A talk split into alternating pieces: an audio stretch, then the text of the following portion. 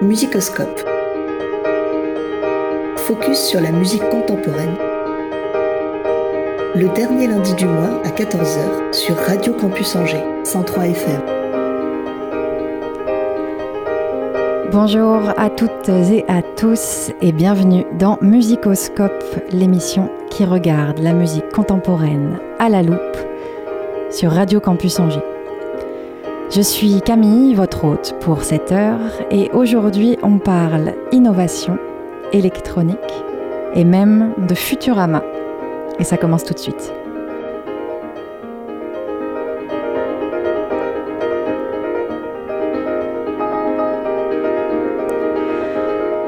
Si les mots art et contemporain, mis l'un à côté de l'autre, font s'hérisser vos poils frémissants d'avance à l'idée du calvaire qui les attend. Si les noms de Boulez, Raoult Tavara, Steve Reich et Chen Chigang vous évoquent plus l'exotisme de votre déjeuner que le nom de grands compositeurs de notre temps, si vous vous êtes toujours dit que la musique contemporaine, c'est quelque chose de compliqué, pas franchement agréable et surtout d'inaccessible quand on n'est pas initié, alors c'est parfait, vous êtes au bon endroit. Chaque mois dans Musicoscope, on casse les clichés autour de la musique contemporaine et on explore son monde par le biais de ses compositeurs et de ses courants de composition. On ouvre grand les oreilles et on découvre ensemble les pépites de ce répertoire trop souvent décrié. Et surtout, on dédramatise l'image de la musique contemporaine comme quelque chose d'austère et d'inaccessible. Au programme aujourd'hui, une définition de la musique contemporaine, un tour d'horizon de ses esthétiques majeures, une petite expérimentation musicale et le guide d'écoute ultime pour aborder le répertoire contemporain. Pour clôturer ce moment passé ensemble, on se quittera en poésie et surtout en musique.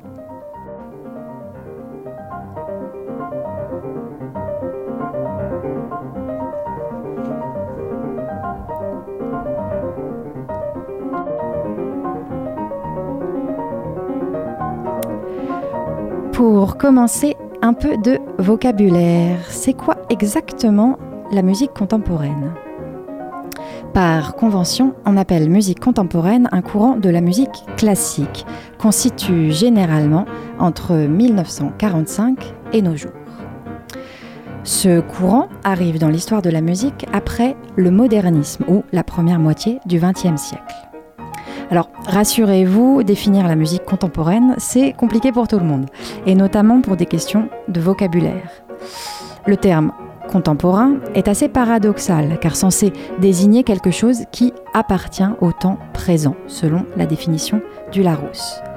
Pourtant, si on prend cette définition à la lettre, il ne faudrait considérer comme contemporaines que des œuvres écrites par des compositeurs encore vivants ou des œuvres écrites depuis peu.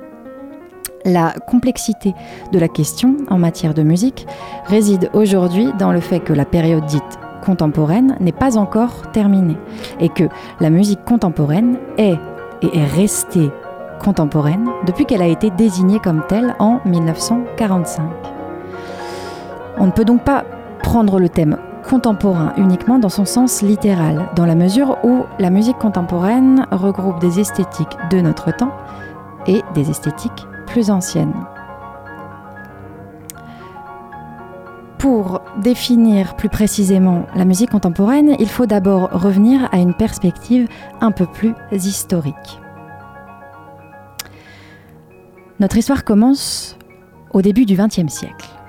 C'est une période troublée, tendue, marquée par de profonds changements dans la société de l'époque. Depuis des siècles, la musique dite classique répond à des normes d'écriture musicale qui favorisent la tonalité ou un certain rapport des sons entre eux, qui permet l'alternance entre une tension et une détente harmonique dans un cadre généralement harmonieux pour l'oreille. L'entrée dans le XXe siècle marque le début d'une période d'exploration musicale, reflet de l'évolution sociétale et technologique en cours. On va justement chercher à aller au-delà de cette tonalité reine et s'affranchir des codes passés. Les compositeurs investissent alors les questions de rythme, en s'inspirant pour certains de rythmes extra-occidentaux. D'autres cherchent une nouvelle organisation des sons, cette fois avec moins ou sans rapport hiérarchique, avec notamment le dodécaphonisme. D'autres encore explorent de nouveaux instruments ou des techniques de jeu inouïes. Le monde change et la musique avec. Cette période, c'est le modernisme qui plantera toutes les graines de la révolution musicale à venir. Malheureusement, ces années fastes pour l'innovation musicale devaient être stoppées net par l'éclatement de la Seconde Guerre mondiale. À quelques exceptions près, comme le fantastique Quatuor pour la fin du temps d'Olivier Messiaen, composé dans un stalag de Görlitz, la production musicale est évidemment très impactée et amoindrie par la guerre. L'issue de ce conflit marque entre autres le début de la période musicale dite contemporaine. Là où le modernisme a amorcé la machine et annoncé les prémices de ce qui sera une révolution musicale, les compositeurs à partir de 1945 s'engouffrent dans une démarche créative extrêmement prolifique qui n'aura de cesse de repousser les limites connues du possible. C'est une bouffée d'oxygène, un monde enfin libre on casse définitivement les codes de la tonalité, on intègre l'électronique aux compositions, on distord la notion même de performance musicale, on repense le concert, l'instrument, le rôle du musicien. C'est l'aube d'un jour nouveau et toutes les portes sont ouvertes.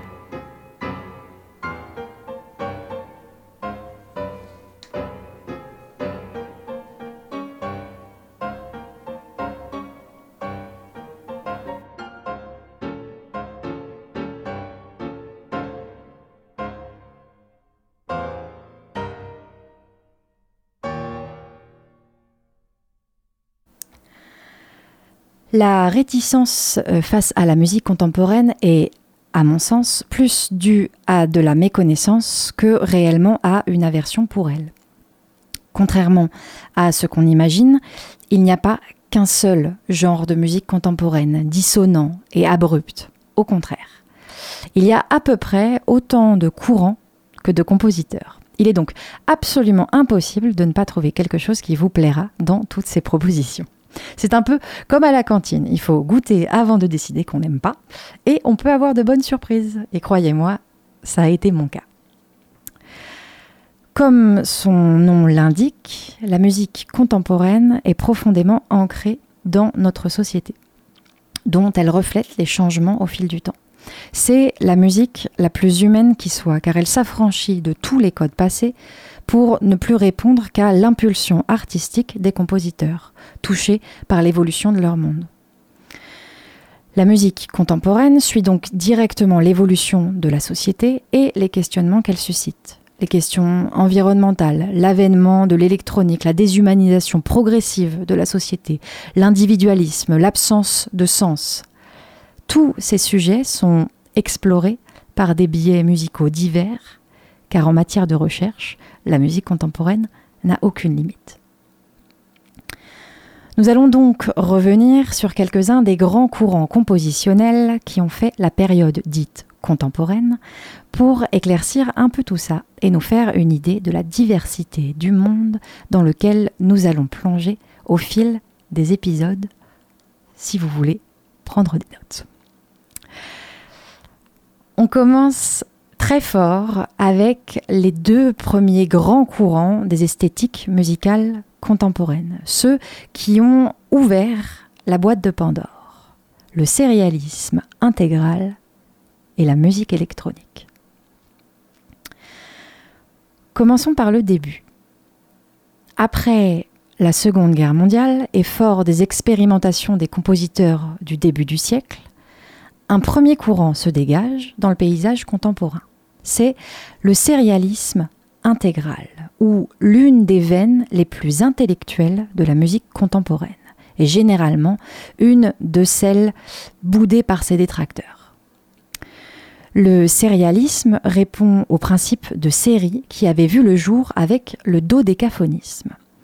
Le dodécaphonisme, qui s'est vu émerger au début du XXe siècle, est l'utilisation d'une série de douze sons les douze demi-tons de la gamme occidentale, qui ne peuvent être joués que dans un ordre précis, convenu à l'avance, avec seulement quelques variantes codifiées possibles. C'est une sorte d'exercice de style musical et les compositeurs se sont montrés redoutablement ingénieux pour donner un résultat sonore varié à partir de règles si étroites. De son côté, le sérialisme étend le principe du dodécaphonisme à d'autres paramètres que celui unique de l'enchaînement des sons. On trouve alors des séries de rythmes à jouer dans un ordre précis ou d'intensité plus ou moins forte, mais également de dynamique et d'articulation, jusqu'à aboutir à la quintessence de l'art sériel, le sérialisme intégral.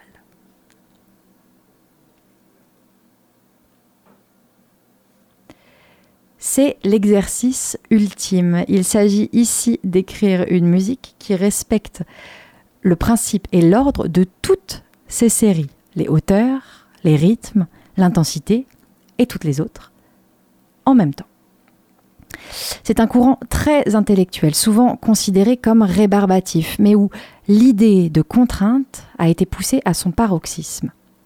La réticence face à la musique contemporaine tient beaucoup du rapport avec cette veine de son histoire, parce qu'on la voit comme une démarche trop intellectuelle ou trop mathématique, au résultat musical généralement abrupt pour celui qui l'écoute.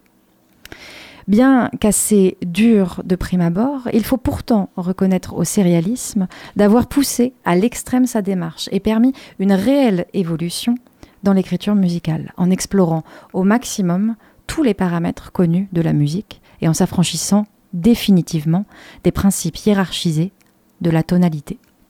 C'est une révolution et beaucoup des courants musicaux suivants se construiront d'ailleurs en réaction avec la musique sérielle. Comme quoi, un choc peut aussi avoir du bon. À la même époque et quasiment la même année, un événement, un événement provoque un événement provoque une autre révolution dans le monde musical. C'est l'arrivée du magnétoscope pour le grand public qui permet l'enregistrement de sons sur des bandes magnétiques. À ce moment, les compositeurs voient dans cet objet une opportunité créatrice exceptionnelle. On voit se dégager un autre mouvement de composition, la musique électronique, électro-acoustique et le mélange avec l'informatique. C'est un tournant dans l'histoire de la musique. Les compositeurs ont de nouveaux instruments à disposition, que sont les bandes magnétiques, les synthétiseurs et bientôt les ordinateurs. Et ces nouveaux instruments offrent des possibilités qui semblent illimitées. Et tout de suite, un extrait.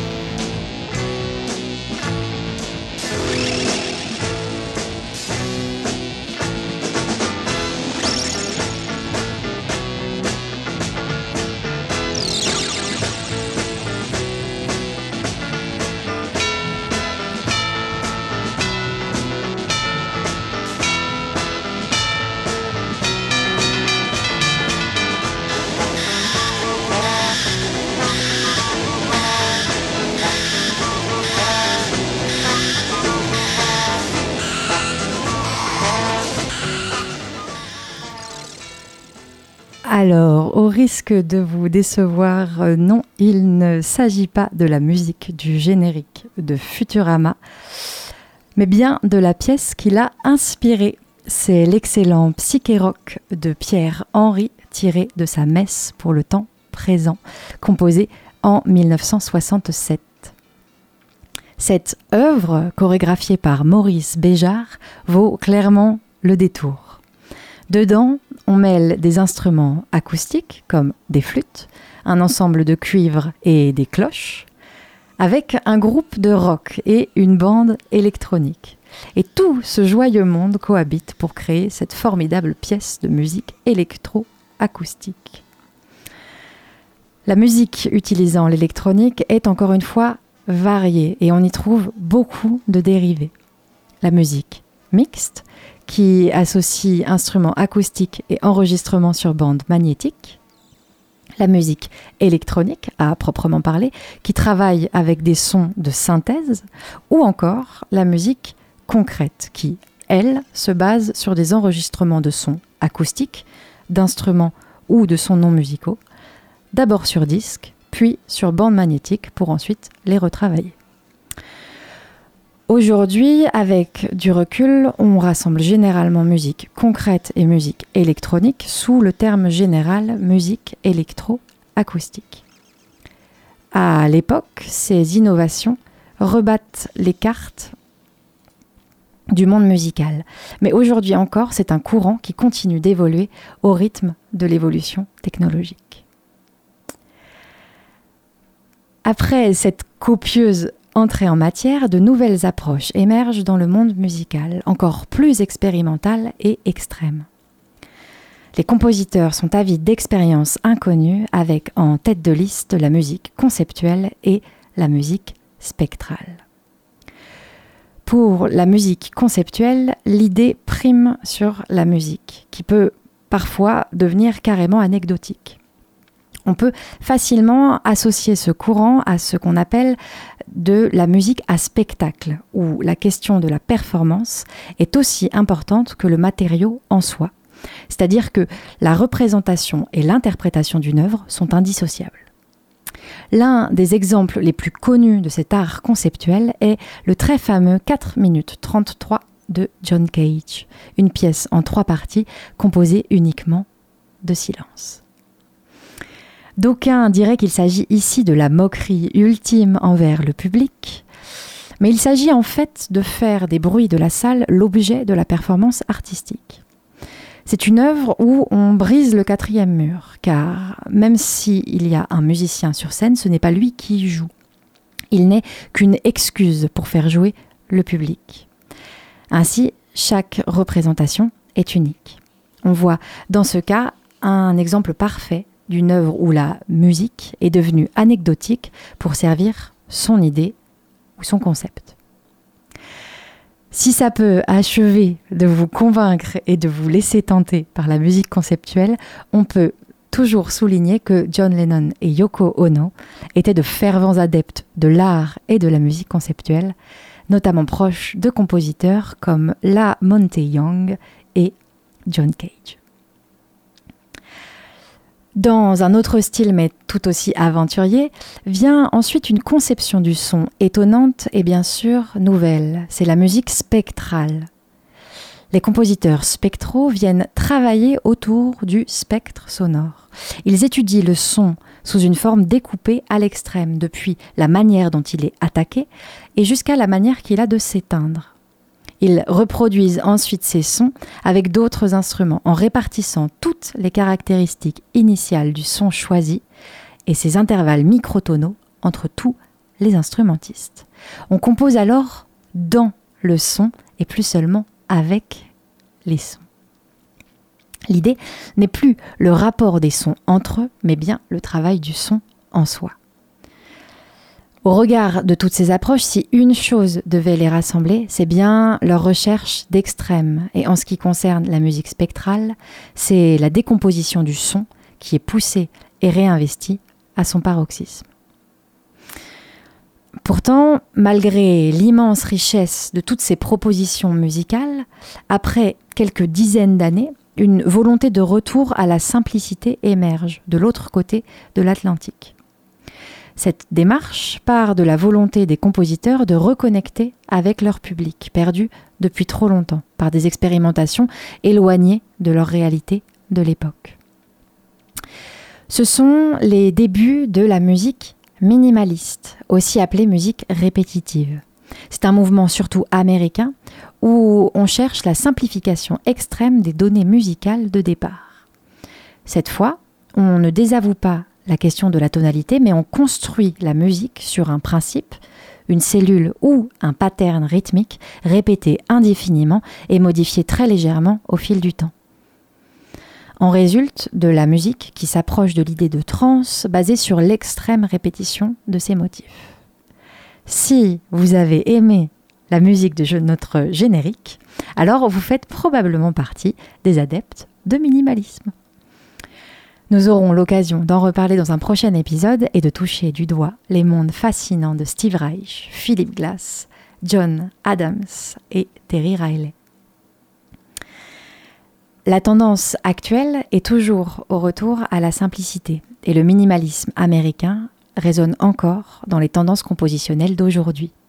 La musique répétitive s'y est transformée en postmodernisme.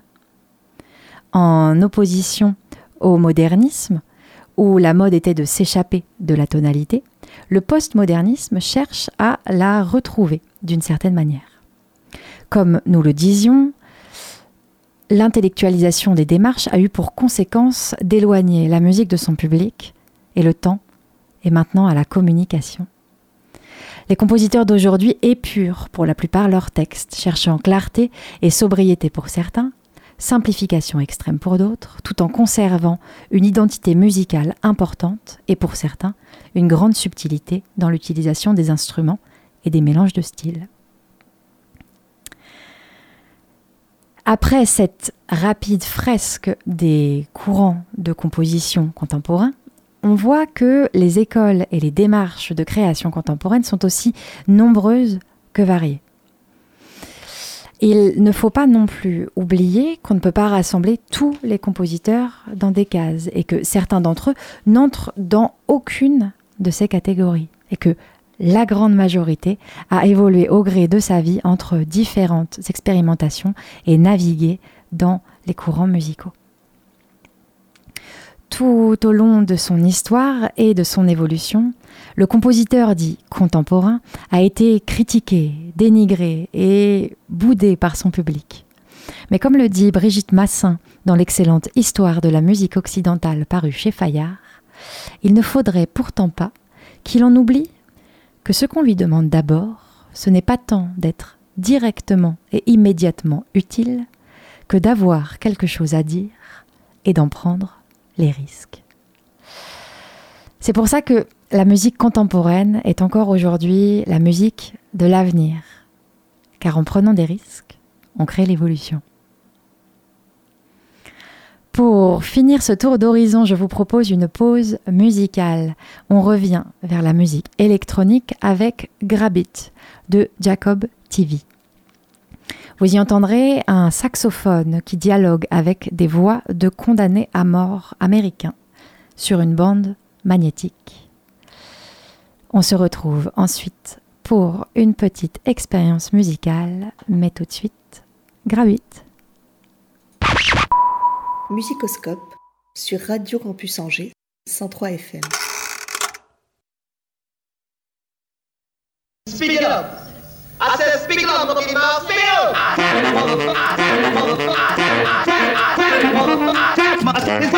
motherfucker, his back, motherfucker, his back, mother. his back, mother.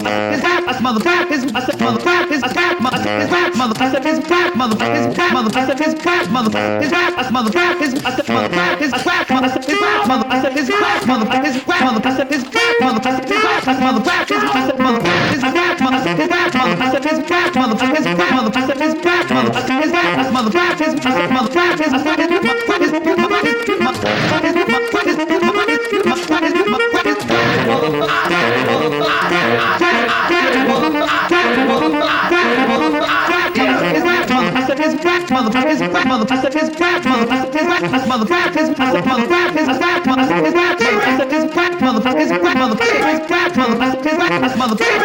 motherfuckers, motherfuckers,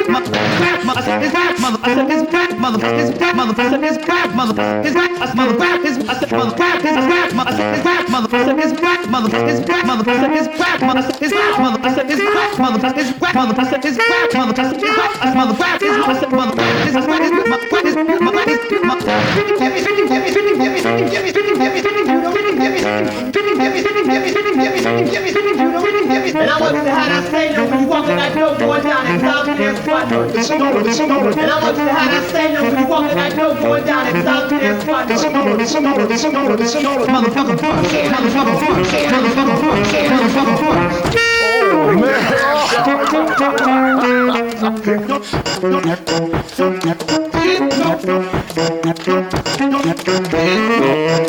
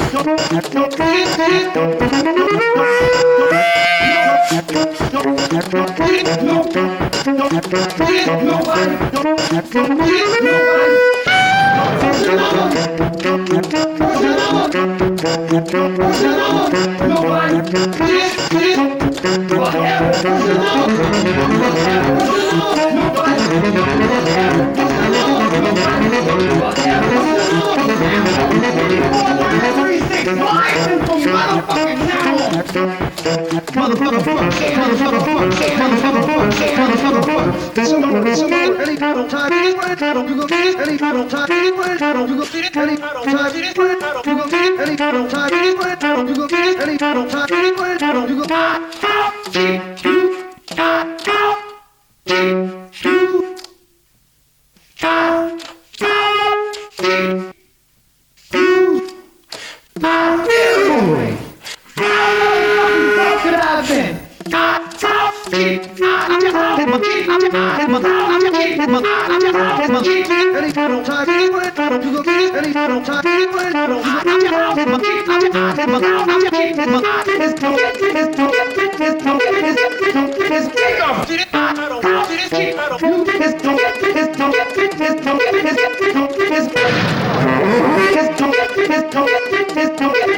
Don't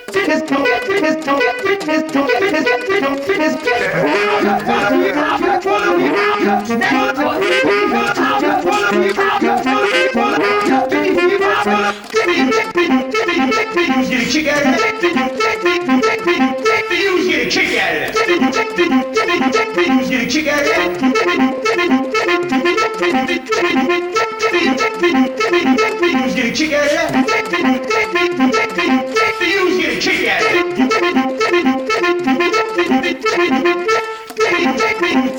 You was getting kicked out of that. You was getting kicked out of that. You was getting kicked out of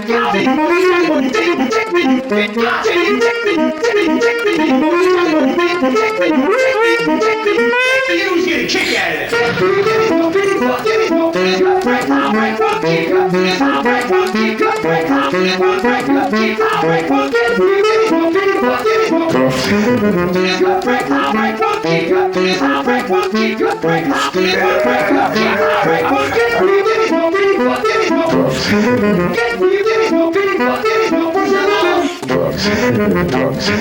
Drugs.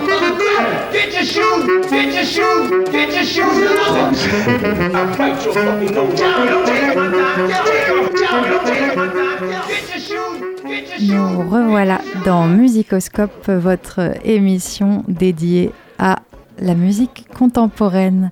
Et après cette aventure musicale aux côtés de Jacob TV et sa transe délirante au saxophone, je vous propose maintenant de poursuivre notre découverte de la musique contemporaine par une petite expérimentation.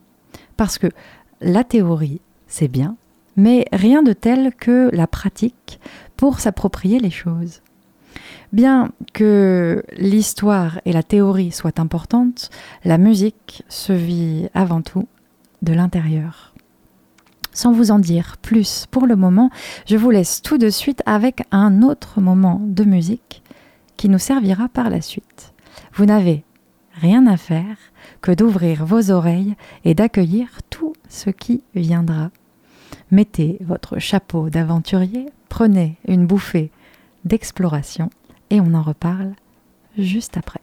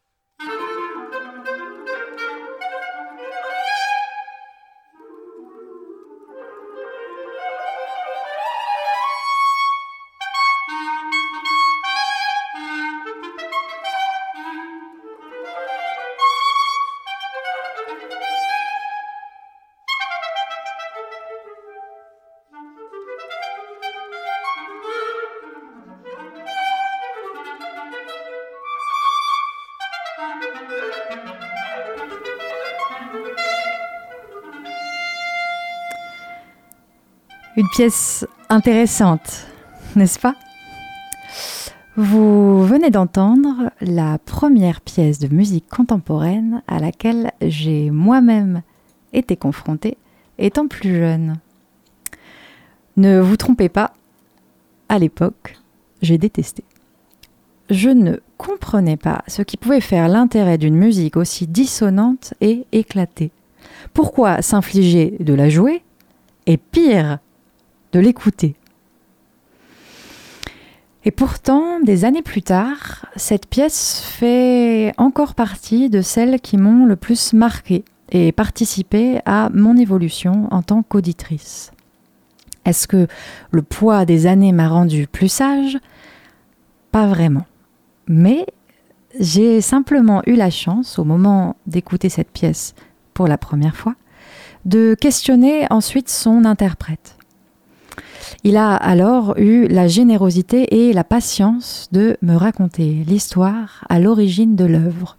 Et en un sens, c'est lui qui a planté dans ma tête la première graine d'amour du répertoire contemporain. Je crois sincèrement qu'il a changé ma vie. Et maintenant, je me dois de poursuivre ce qu'il a commencé et de vous raconter cette histoire. Nous sommes en 1999. Le passage à l'an 2000 fait beaucoup parler et inquiète autant qu'il excite. En effet, à l'ère où les ordinateurs se développent, on anticipe et on craint un immense bug informatique lié au passage à l'an 2000. Beaucoup des fichiers de gestion, et notamment pour le milieu bancaire, comportent une date à seulement deux chiffres pour l'année. Le passage de 99 à 2000 va donc probablement poser problème car les logiciels, par défaut, vont revenir à l'année double zéro. Pour la machine, c'est donc un retour en 1900 qui s'opère au lieu du triomphe de l'an 2000. Les conséquences d'un tel bug vont être désastreuses d'un point de vue de la gestion financière. Et la population s'inquiète. Bruno Mantovani, compositeur français, s'est inspiré de l'anticipation de ce phénomène et a cherché à incarner musicalement la crainte de ce bug informatique dans lequel il vivait. Il a donc écrit sa pièce Bug pour clarinette basse solo en 1999. Selon la note de programme de cette œuvre, la pièce a été imaginée en référence au risque de bug informatique lié au passage à l'an 2000. Elle constitue une œuvre extrêmement virtuose et instable, métaphore musicale du désordre provoqué par une panne informatique imaginaire. La clarinette symbolise ici le désordre des machines. On l'entend rater, dérater, dériver. Et si je laisse aller ma propre imagination sur ce texte, je dirais qu'on entend même, au travers de cette clarinette, la progressive prise de pouvoir des outils informatiques sur l'homme. Mais c'est probablement plus lié à mon manque de dégourdissement technologique que réellement à la musique. Vous voyez donc qu'il n'y a pas de limite à ce qu'on peut projeter sur de la musique et vous êtes libre d'y mettre, d'y mettre ce que vous souhaitez. Je vous propose donc de réécouter cet extrait de Bug de Bruno Mantovani. Éclairé de nouvelles images et de contexte, vous l'apercevrez probablement un peu différemment. Laissez aller votre imagination. Dans notre société uniformisée, elle est ce qui nous reste de plus libre et de plus précieux. Et la musique est un bon vecteur pour la laisser aller.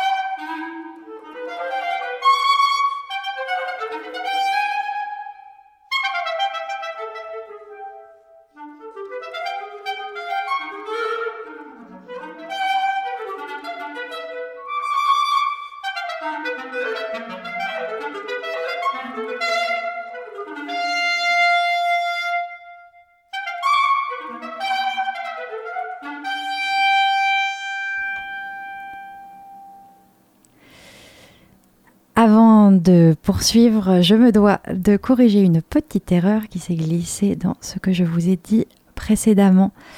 La machine ici est évidemment euh, incarnée non pas par une clarinette basse, mais bien par une clarinette en si bémol. Alors je ne sais pas pour vous, mais pour moi, la deuxième écoute est toujours différente. Elle éclaire les choses d'une autre manière et j'espère qu'elle vous aura plu. Il est intéressant de noter comme la perception change avec un peu de contexte. Et aborder la musique contemporaine, d'un côté, c'est ça. Aller chercher au-delà de l'évident, au-delà de l'apparence. Ce qu'on croit être une réalité peut en fait en cacher une autre. Et remettre en cause ses convictions, ses propres pensées et se comprend pour acquis, c'est une manière de rester éternellement jeune. Quand quelque chose nous questionne, il est toujours bon de creuser, d'aller déterrer quelque chose pour euh, nous apprendre et nous faire grandir. J'espère que cette petite par cette petite expérimentation, vous avoir donné envie de soulever le voile et d'aller regarder de l'autre côté du miroir, là où tout est permis et où les limites n'existent que si on se les impose. Mais même sans contexte ou sans explication, la magie opère tout de même pour qui se laisse surprendre. La première écoute, le frisson de l'inconnu, l'excitation de la découverte, les sens en éveil. La musique devient alors un grand terrain de jeu, un espace de liberté immense, un univers où tout est possible et où rien ni personne ne nous limite. Les compositeurs eux-mêmes ne se limitent plus, bien au contraire. Chacun son style, sa patte et ses découvertes. Et la musique continue à vivre à travers nous, public et auditeurs. On peut choisir de continuer à faire perdurer cet élan de vie, cette bouffée d'oxygène en accueillant l'imprévu dans nos vies. Et ça commence par les esthétiques contemporaines qui ne manquent jamais de nous surprendre. Alors que tout soit bien clair, aimé ou pas, n'est pas la question ici.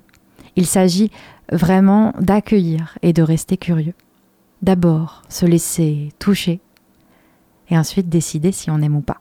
Mais en premier lieu, et avant toute chose, ouvrir les écoutilles et accepter de recevoir et de se laisser porter par la découverte. Musicoscope sur Radio Campus Angers 103 FM. Nous arrivons bientôt à la fin de cette émission, ce tour d'horizon de la musique contemporaine. J'espère avoir participé un peu à l'ouverture de votre esprit sur les esthétiques contemporaines. Marcel Landowski, dès 1979, déplorait le fossé existant entre le public et la musique de notre temps. Il situait la raison de cette coupure dans le malaise de notre société, déracinée de sa culture traditionnelle, et qui n'a pas encore trouvé la culture du monde dans lequel il vit. Il l'invite à retrouver le chemin dans les profondeurs de l'âme populaire, pour que chacun sente la nécessité de sa participation à une vie culturelle de son temps. Nous parlions tout à l'heure de la définition exacte du mot contemporain, en soulignant que ce terme, pris de manière littérale, désigne quelque chose qui a attrait au temps présent.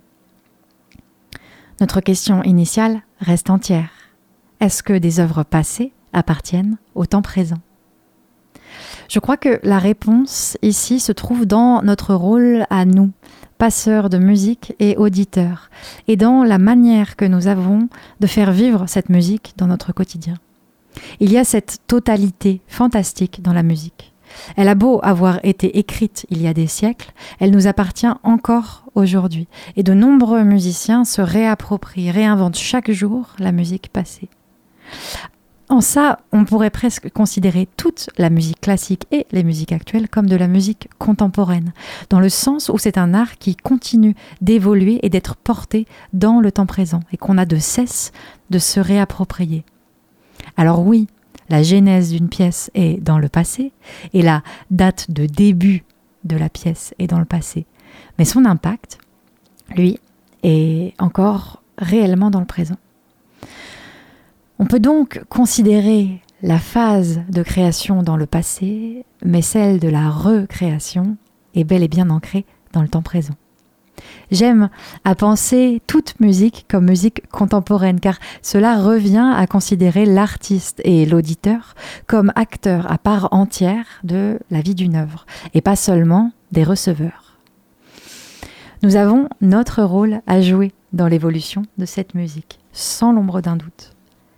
En allant aujourd'hui à sa rencontre, nous rendons la musique contemporaine réellement contemporaine, car ces problématiques et ces liens à l'évolution de la société et à l'angoisse d'un monde qui change sont encore incroyablement actuels. Je vous l'ai dit, en ce qui concerne les esthétiques de la musique contemporaine, tout est possible.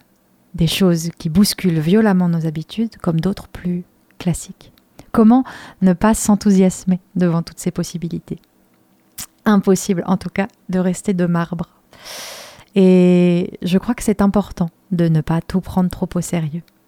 La musique, toute contemporaine qu'elle soit, reste un jeu. Il est vrai que certains courants sont volontairement très mathématiques, très intellectuels, on l'a vu, mais ça, c'est le combat des compositeurs.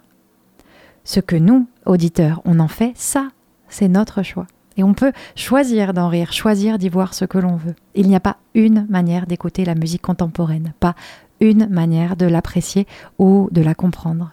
C'est un exercice de lâcher prise. On n'attend rien de vous, juste une écoute curieuse si vous le souhaitez. Et le reste, c'est la magie qui opère. Avant de se quitter, j'aimerais vous transmettre mon petit guide d'écoute de la musique contemporaine. C'est un peu ma synthèse personnelle de l'épisode d'aujourd'hui. La première étape, c'est d'invoquer son ouverture d'esprit, se mettre dans la peau d'un peintre qui a devant lui une toile blanche et à sa disposition tous les pinceaux, couleurs et matières possibles. Si vous y êtes, la deuxième étape, c'est de lâcher prise et de se laisser emporter. Rien n'est un mauvais avis. Et chaque point de vue est intéressant. Votre point de vue est intéressant, connaisseur ou non. On n'a pas à tout aimer, mais on a le droit d'aimer tout. Et il faut simplement se laisser aller à la découverte. La troisième étape, c'est de chevaucher les vagues de votre imagination et partir pour le plus beau des voyages. Forme, couleur, texture, mouvement, tout y passe sur votre toile des souvenirs, des impressions, des sentiments. Il n'y a aucune règle en ce qui concerne la manière dont les choses vous touchent. Vous êtes libre d'inventer, libre de ressentir, libre de créer, libre de partager. On m'a dit un jour que la musique était jalouse, et je crois que c'est vrai. Mais je crois aussi qu'elle est aimante. Si on lui donne, elle offre sans limite. Musiciens ou auditeurs, laissez-vous embarquer. Ici, on réveille les sons et on révèle les sens. Voici déjà la fin de cette première émission de Musicoscope. Merci de nous avoir suivis jusqu'au bout et merci à Étienne, Hugo et Lisa pour leur aide précieuse dans la réalisation de cet épisode. Vous pouvez le retrouver dès demain ainsi que toutes ces références sur le site de Radio Campus Angers et sur toutes les applis de podcast. On se retrouve le dernier lundi de novembre pour parler musique répétitive au cœur de l'esthétique minimaliste américaine. À suivre après l'émission, une heure consacrée à la musique d'expression française. Et en attendant, on se quitte en poésie et en musique avec l'un de mes compositeurs préférés. C'est George Crumb et sa voix des baleines Vox Balaenae. Prenez vos pinceaux et embarquez pour repousser les limites du possible, étirer l'horizon et distordre la réalité.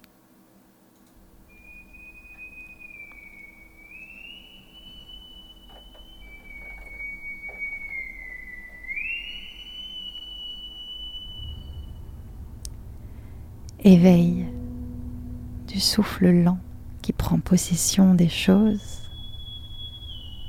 et les fait se mouvoir en silence, bouger en douceur, caresse infinie. Éveil des sens qui s'emplissent de lumière comme autant de joie qui s'empilent.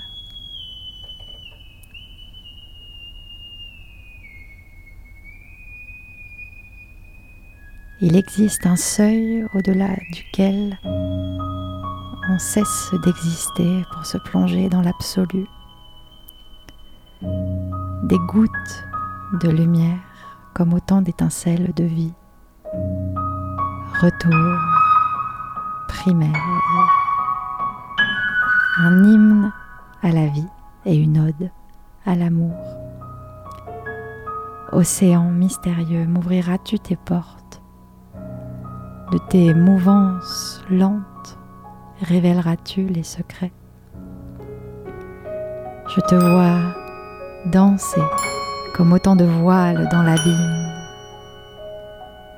Puis d'un coup, le silence et la nuit. Mais maintenant je ne suis plus seule, car la lumière m'accompagne et emporte mes songes vers d'étranges horizons, vides de sens et profonds, archipels et rivages.